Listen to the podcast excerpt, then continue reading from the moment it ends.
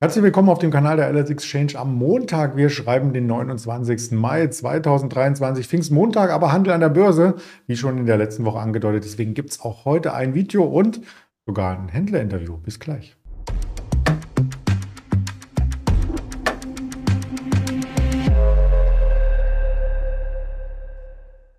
Die aktuellen Informationen werde ich mit unserem Händler Marcel in Düsseldorf direkt live auswerten, nach dem Risikohinweis, dass wir keine Handelsempfehlung aussprechen und keine Anlageberatung tätigen. Und da schalten wir den Marcel auch schon zu nach Düsseldorf. Guten Morgen.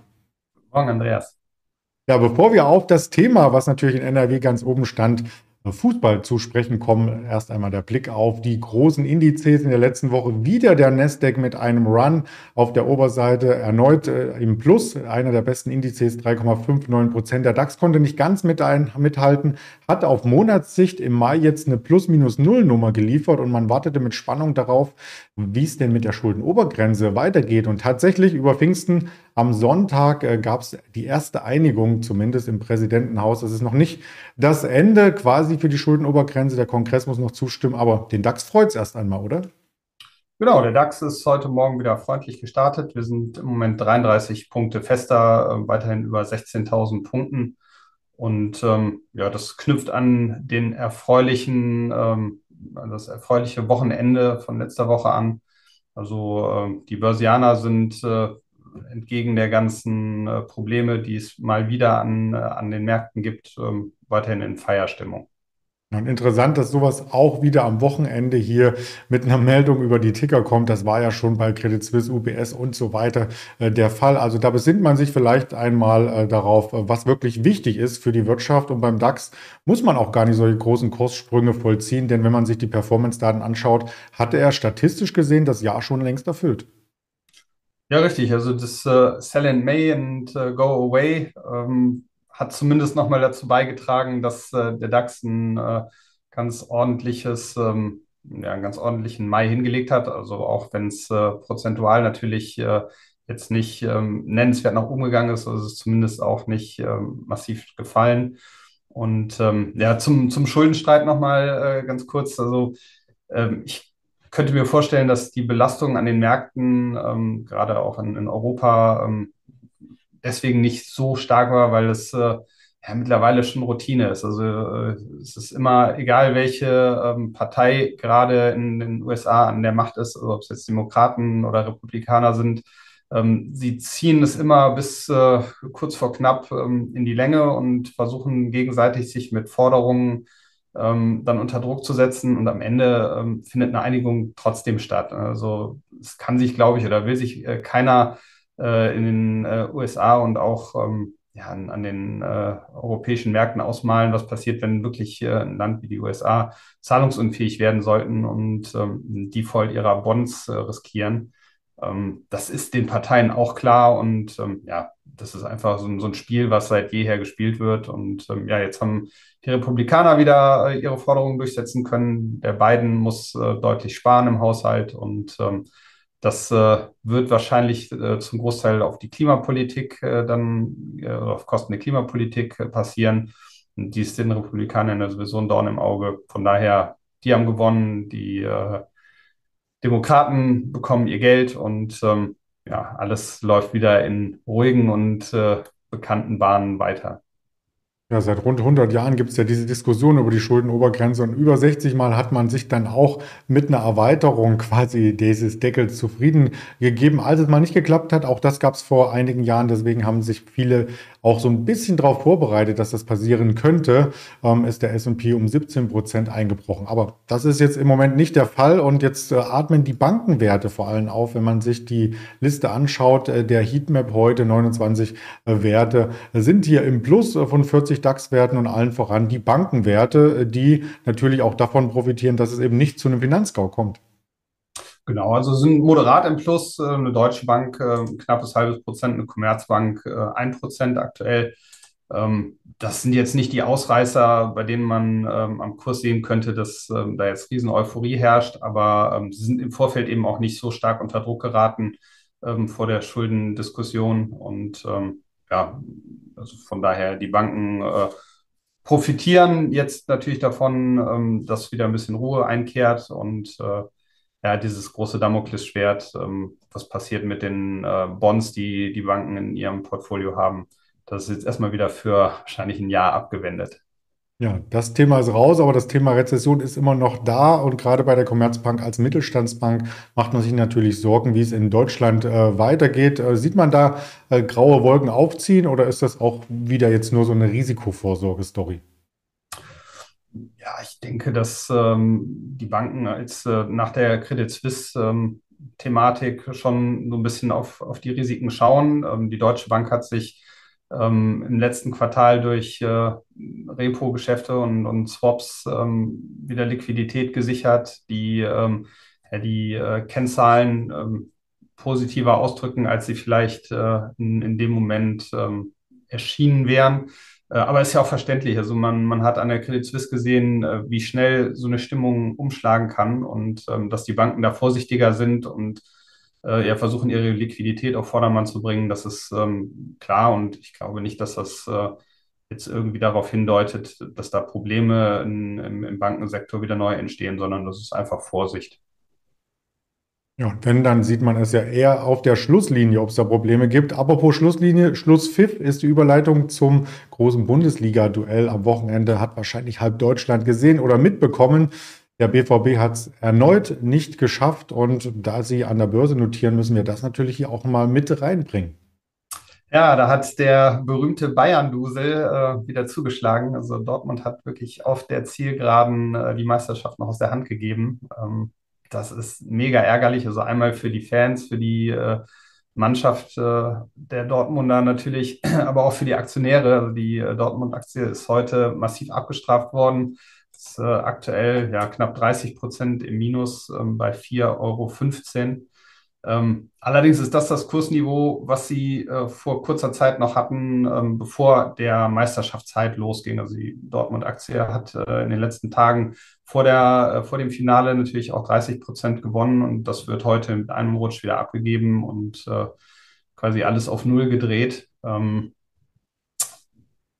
finanziell macht äh, so eine verlorene Meisterschaft, glaube ich, für den BVB erstmal nicht so einen großen Unterschied. Also sie sparen sich äh, Meisterprämien, ähm, die sicherlich auch äh, einige Millionen äh, für die Spieler betragen hätten und für die, äh, für die ähm, Teamangehörigen der äh, Dortmunder Mannschaft. Ähm, allerdings haben sie natürlich imagemäßig dadurch auch einen kleinen Schaden erlitten, weil sie es schon wieder nicht geschafft haben, ähm, die Bayern äh, vom Thron zu stoßen und ähm, ja, jetzt, ich glaube, das elfte Jahr in Folge ähm, wieder nur eine Mannschaft oben äh, auf der Tabelle ähm, die, die, Saison beendet hat. Und ähm, ja, das ist halt nicht Dortmund und dementsprechend Aktie deutlich schwächer und die Aktionäre ähm, sind davon im, äh, im Moment die Leidtragenden. Ja, ich habe mal recherchiert, äh, wie viel Prämie denn dann ausgeschüttet worden wäre. Man spricht so von sechs bis acht Millionen, die auf alle Spieler insgesamt ausgeschüttet wird. Nicht gleich verteilt, sondern je nach Einsatz.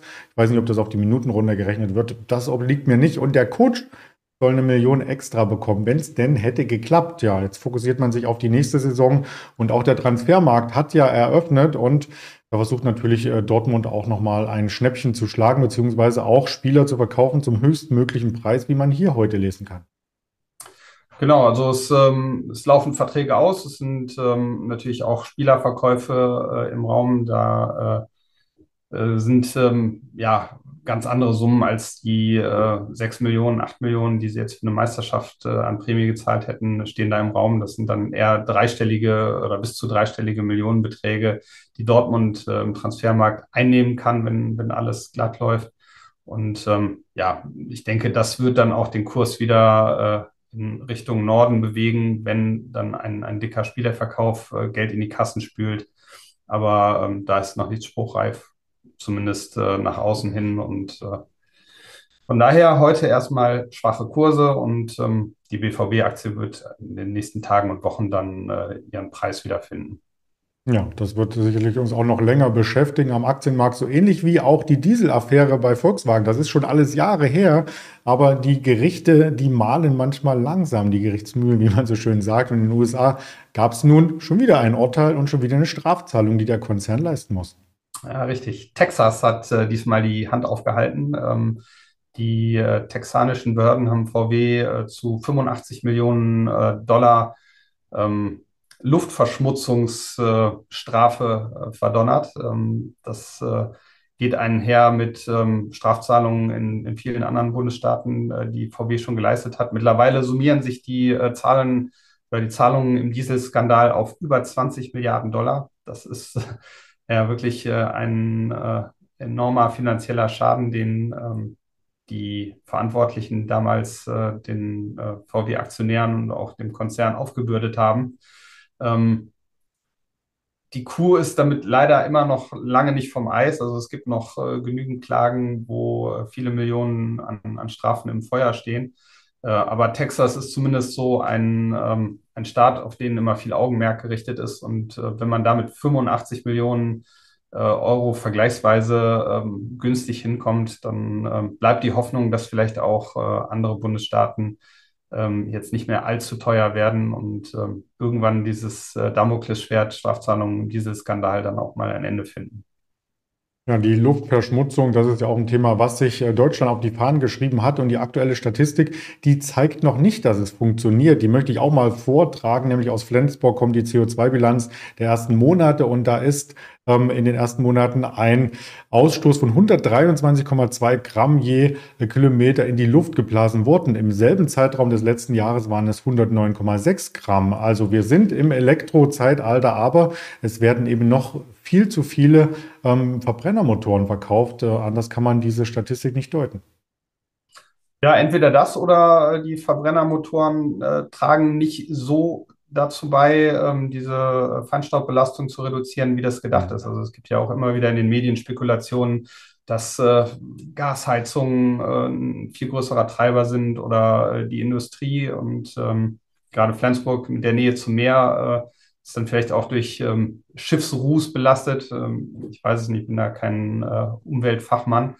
Aber ähm, ja, zumindest zeigen solche Statistiken auch immer die Kehrseite der Medaille und ähm, man muss schon genau betrachten äh, oder beobachten, ob ähm, diese ähm, ja, wirtschaftlichen oder die, die äh, politischen Stimmungen gegen die Verbrennermotoren ähm, Hand und Fuß haben oder ob das ähm, ja einfach Lobbyarbeit ähm, auf der anderen Seite ist und äh, Verbrennermotoren gar nicht so schädlich sind, ähm, wie das im Moment in, in den Medien Thema ist. Ne? Aber das äh, weiß ich nicht, da bin ich äh, nicht genug Fachmann oder gar kein Fachmann.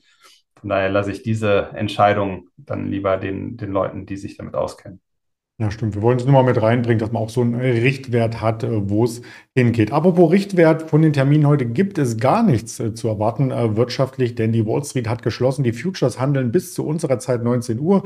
Also wer hier sich absichern mag oder dort auch den einen oder anderen außerbörslichen Trade vollziehen möchte, gerne auch US-Aktien natürlich auch an der LS Exchange möglich. Und wir haben dann erst am Dienstag wieder spannende Wirtschaftsdaten, wie zum Beispiel Verbrauchervertrauen, wirtschaftliches Vertrauen, Stimmungsdienstleistungssektor aus der EU am Vormittag und nachmittags dann Immobilienpreisindex und das Verbrauchervertrauen Conference Board Quartalszahlen dann im Laufe der Woche mit der Judith Packard starten wir am Dienstag als interessantesten Wert Mittwoch die Salesforce CrowdStrike und am Donnerstag dann der Broadcom Lululemon Scaler ist auch wieder mit ein Thema. Werden wir gern darüber berichten. Und damit sage ich äh, Danke am Pfingstmontag für die vielen Infos, Marcel, und eine spannende Handelswoche. Sehr gerne, das wünsche ich auch. Danke.